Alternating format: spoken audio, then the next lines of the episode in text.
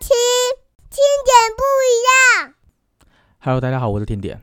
美好丰盛从何而来呢？其实每一个人的人生呢，总是充满了许多的选择。这些选择就好像走到了一个分岔路的路口一样，我们得不断的问自己，该何去何从呢？是透过这些大大小小的选择，每一个人都因为这些选择走出了不一样的人生的道路。所以，当一个人在做决定的时候，如果习惯去注意缺少的、失去的部分，或者自我匮乏的部分，就会越来越容易觉得自己不够好，自己的际遇、自己的环境、自己的一切都不够好，而导致于恶性循环。可是相反的呢？当你习惯想法专注在美好丰盛的时候呢，就会越来越感觉到容易满足、容易富足，而且越来越好。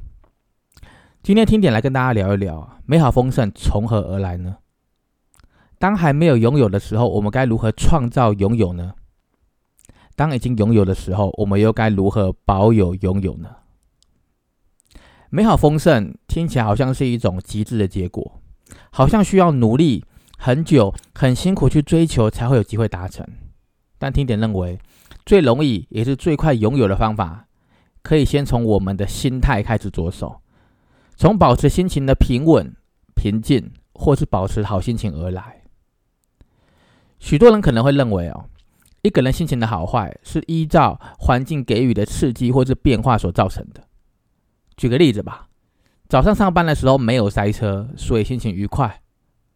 但是相反的，假如早上上班的时候一路塞车，心情就会受到了影响。用这个例子来举例哦，听起来是很普通的，感觉理所当然。但是你可能没有发现的是，许多的人。被环境所左右的那个情绪，让自己的心情哦，随着外界的变化忽上忽下的。所以，我们换个角度来想，如果一个人能够控制自己的情绪，掌握自己的心情，是不是也能够开始反过来做环境的主宰呢？自己决定要不要让这个环境产生什么样的影响，都是由你决定的哦。再说呢，如果是拥有共同生活圈的人。其实也很容易碰到相同的环境，而产生所谓的相同的刺激或者变化，但是他们却有着不同结果的影响。为什么呢？其实很大的关键在于每一个人对于这个环境所产生的刺激和变化心态不同啊。那我们来举回刚刚那个例子，塞车的那个例子，每天上班的路线大概就是规律的两点一线的距离，而这个距离内的同路人。哦，就是车上你看到旁边的车或坐右边的车，搞不好都是同一个时间去上班的。大家遇到的环境条件基本上是相同的，唯一不同是什么？人不一样，想法反应也不一样，就会造成了很多不同的结果了。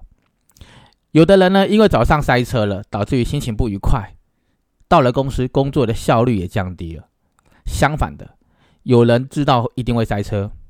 开始调整作息，更早的时间出门，避开了塞车的时段。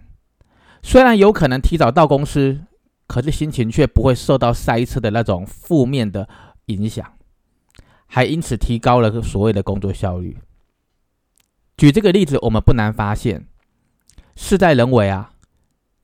如果习惯去注意自己缺少或者失去的部分，并将自己的那种不幸。推给了已经发生过的一些遭遇或环境，这样的人无论自己拥有多少，都还是很容易感觉到自我匮乏的，因为他的思想是沦于负面的，很容易被情绪影响而没有感觉到啊。那就听点的观察而言，大部分自我感觉匮乏的人，可能是因为让自己维持心情平稳，或是把坏的情绪转换成好心情的时间太少的缘故。所以呢，一个人如果想要具备好的心态，经常维持好心情，做好人，做好事，一段时间之后的那种成就，会比长时间处在负面心态的人来得好。有一位丹麦的伟人曾经说了一段话：，要么就是你去驾驭你的生命，要么就是生命去驾驭你。你的心态决定了你是坐骑还是被骑的那个人。我们无法改变环境。但是我们可以改变我们的心态啊！聊到这里，回想起听点在求学的时候，当时哦家境非常的不好，读大学的时候要半工半读，早上工作好，白天工作，晚上回到大学去念夜间部，自己去赚取自己的学费、生活费，还有一切的开销，身上也基本上是没有存款的啦。每天的生活大概就是三件事情，不断不断的循环。这三件事情就是工作、睡觉和生气。哈哈哈，你没有听错啊！工作、睡觉和生气。当时也不知道为什么啦，每一件事情呢都看不顺眼，每一件事情呢都可以变成生气的理由。看这个人不顺眼就生气，看那件事不顺眼也生气，反正各种不顺眼、不顺利就生气。听到有人说什么不顺耳也生气，反正都在生气。在这种老是生气的过程当中呢，我却没有真正检讨过我自己，这是我当时很算是很失败的一个原因。直到发生了一件事情，彻底的震撼了我，让我从那一天开始开始改变。那件事情是这样的，我忘记是某一天的了，哈，就是一样，就是工作嘛，然后要去上课的那个路上。我一如往常的在下班之后的，我骑着那个很旧的机车，赶着要去上大学夜间部的课。因为当天那个下的大雨，然后又穿着雨衣，然后一路上又是塞车，然后我我赶到那个学校门口的时候，就大学的门口的时候，要去买晚餐。那因为已经有点来不及了，呃，刚好那一天的课，我记得那个老师是会点名的，如果你是迟到的，他会做记录。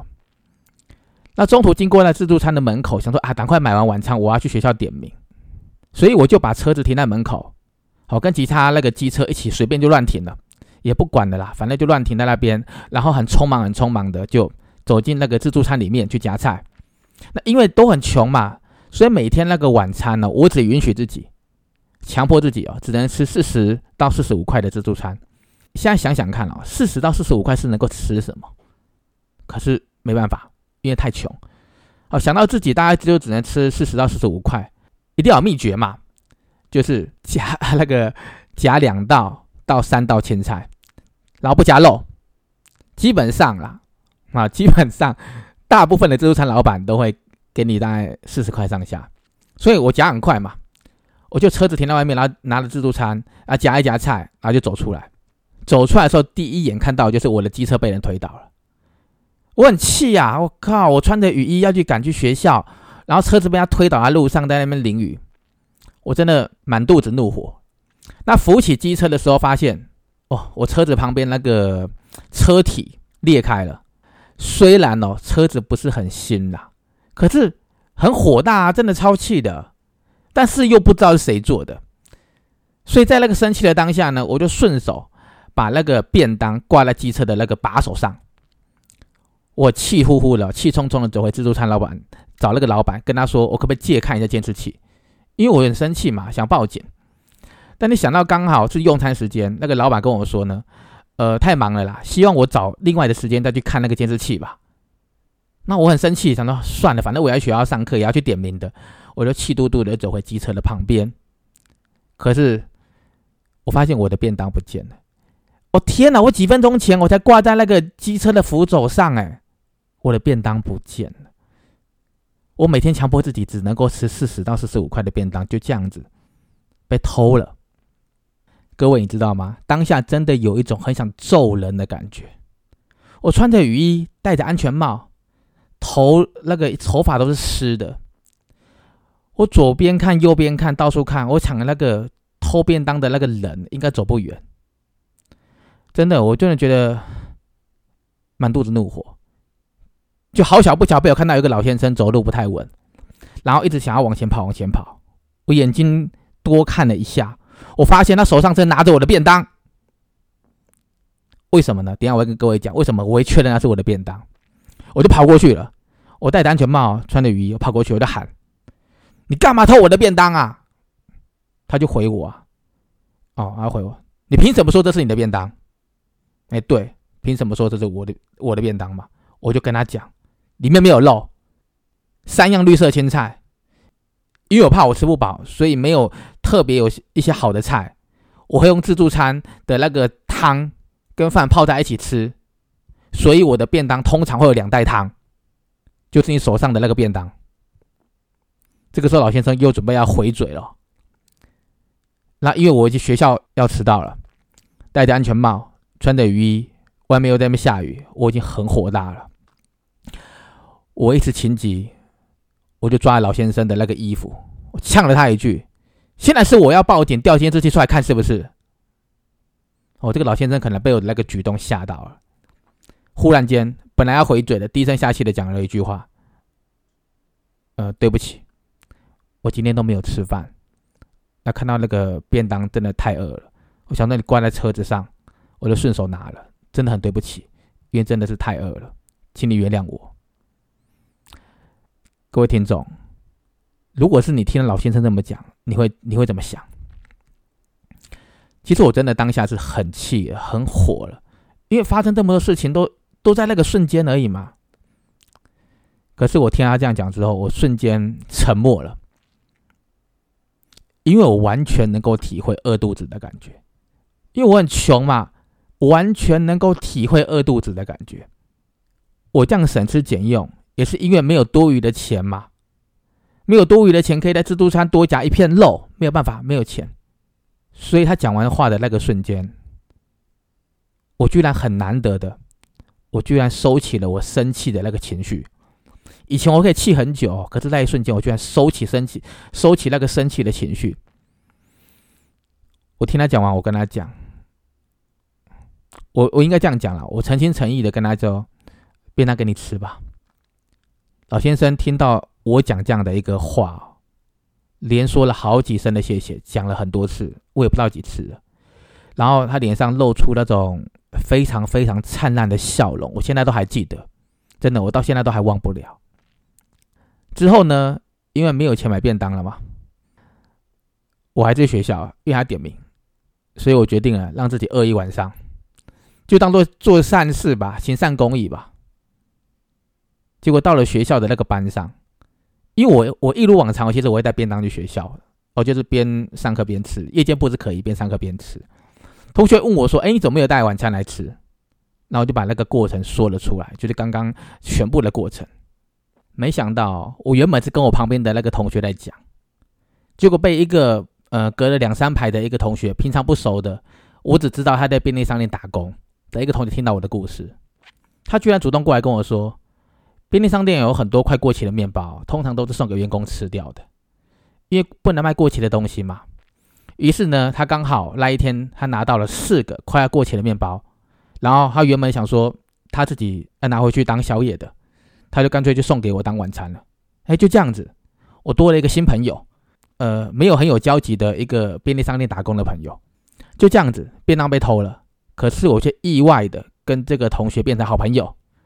他知道我很穷，所以之后就常常会带一些快过期的面包给我吃，就这样子哦，一直持续到大学毕业。后来呢，我事后回想，当时因为很穷哈，所以内心常常会感觉到不安。然后会感觉到恐惧，感觉到匮乏，反映到生活中的那种表现就是爱生气。一碰到机车坏了，便当被偷了，就让我整个心情就受到了影响。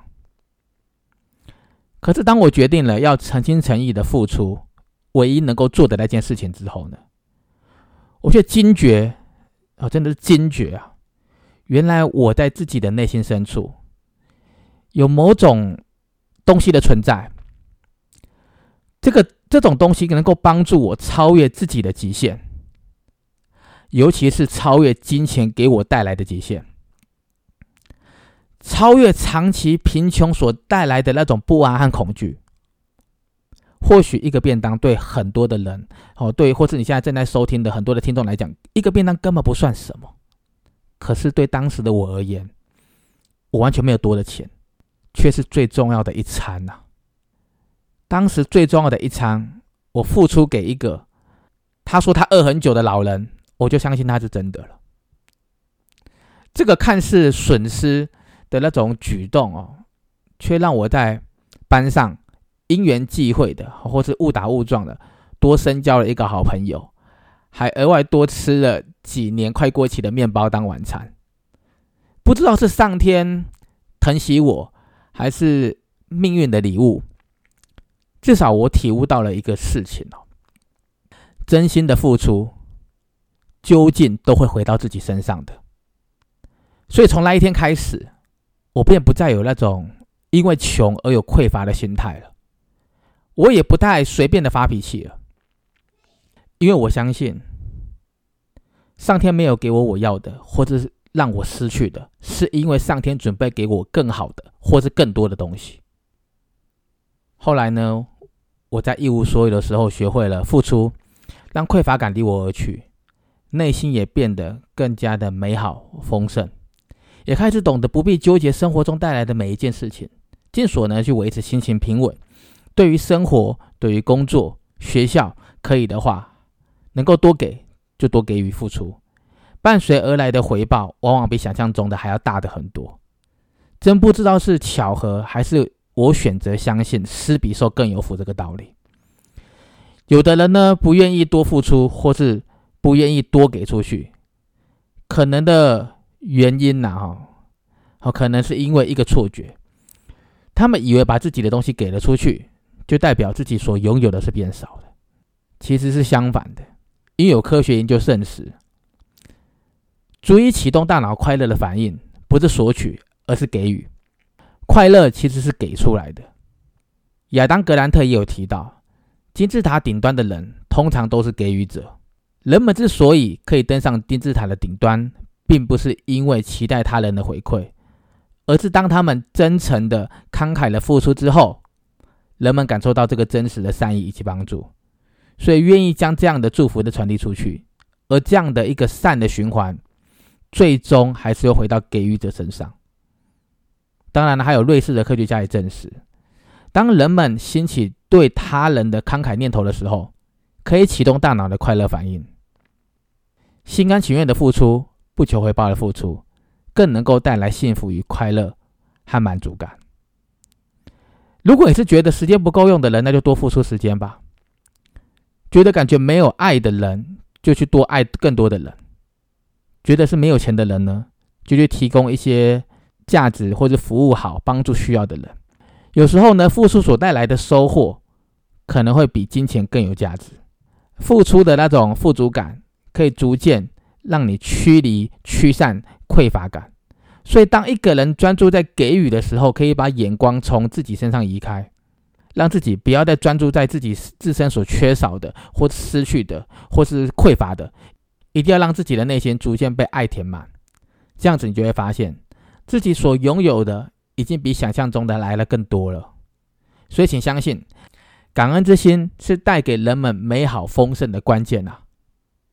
所以，有的人在付出的时候，回报的目的，好，付出以外的目的。例如，会先盘算着这样的付出会不会有回报呢？或是他会盘算着，如果没有回报或回馈，就不要付出了。当然，也有人会说嘛，一定要好处才愿意付出啊。诸如此类的念头，乍看之下好像没什么问题。但是如果给予付出的这个出发点来看的话，如果只是专注在自己有没有回报，或自己有没有好处，或是这种计较的念头，其实它会内心会逐渐发酵，会扩散的。那心情也会跟着这些计较的念头，哦，逐渐发酵扩散，也比较容易受到那种情绪起伏的波动。因为很多事情呢，其实不见得会照着心里的计划走。所以说呢，一旦事情不如意，就容易产生抱怨和生气，这样就得不偿失了。如果我们可以转换心态，改变思维，调整专注的目标，学习去换位思考，认真的去想想别人的需求，不要刻意，也不要去强求。有时候很简单的付出就能够让，呃，其他人感受到帮助。所以，当我们开始用这样的角度来看这个世界的时候呢，一定也能够感受到这个世界的丰盛，能够感觉到这个世界的那个丰裕富足。因为人们之所以担心自己付出就会失去，是因为太过专注在匮乏的感觉了。人在匮乏的时候会有压力，也会有急迫的状态，往往很难做出最佳的抉择。也很难去全然享受这个生活的美好，所以想要迈向更美好、更丰盛的生活，可以透过减少生活的选项，为生活制造一些可以喘息休息的空间，把最重要的心力留在最重要的地方，不要为了烦恼而停下脚步。有时候通过悲观后的乐观，才能成就精神上的强者啊！人生的美好丰盛，其实就存在于我们人生每一个选项里面而已。虽然现实生活无法任由自己完全的控制，但是大部分的选择还是在你自己手上。想要活得更有意思，就要用积极的态度去面对人生，不要害怕付出，选择没有目的、问心无愧的付出，最为自在，一切随心随喜，不用勉强。如果付出是有条件的，当然也无妨，不要强迫自己一定要当一个不求回报的圣人，但是也可以事先把条件说出来。如果付出是为了得到别人的回报，当然了，对方也必须要先知道的。付出当然也是必须要知道自己的界限、自己的底线在哪里，不要盲目而为。有时候要根据当下的情况去判断哪些事情是对的，哪些事情是错的，而产生了所谓的变动跟调整。重要的是什么？量力而为。正确的付出可以产生智慧，也可以让自己成长，可以让自己人际关系变好，甚至可以增加一些财富。还可以一点一滴累积付出的影响力，得到别人的尊重，也能帮助我们获得人生的那种富足和平衡。如果把付出比喻成一个种子，别看种子小啊，种子长大之后的回报可是超越种子它本身的价值，可能是千倍，可能是万倍的。每一个种子它都有它特别的力量。然而，这种力量可能来自于不断创造价值，帮助别人增广见闻，或是达成目标。当自己的内心充满了富足，又不断的感恩的时候，生命自然也会不断的产生价值。你自然而然就会找到生命的专属意义，而这个专属于你的美好丰盛，也会不求自来哦。好，今天就聊到这里喽。我们明天见。谢谢收听，听点不一样。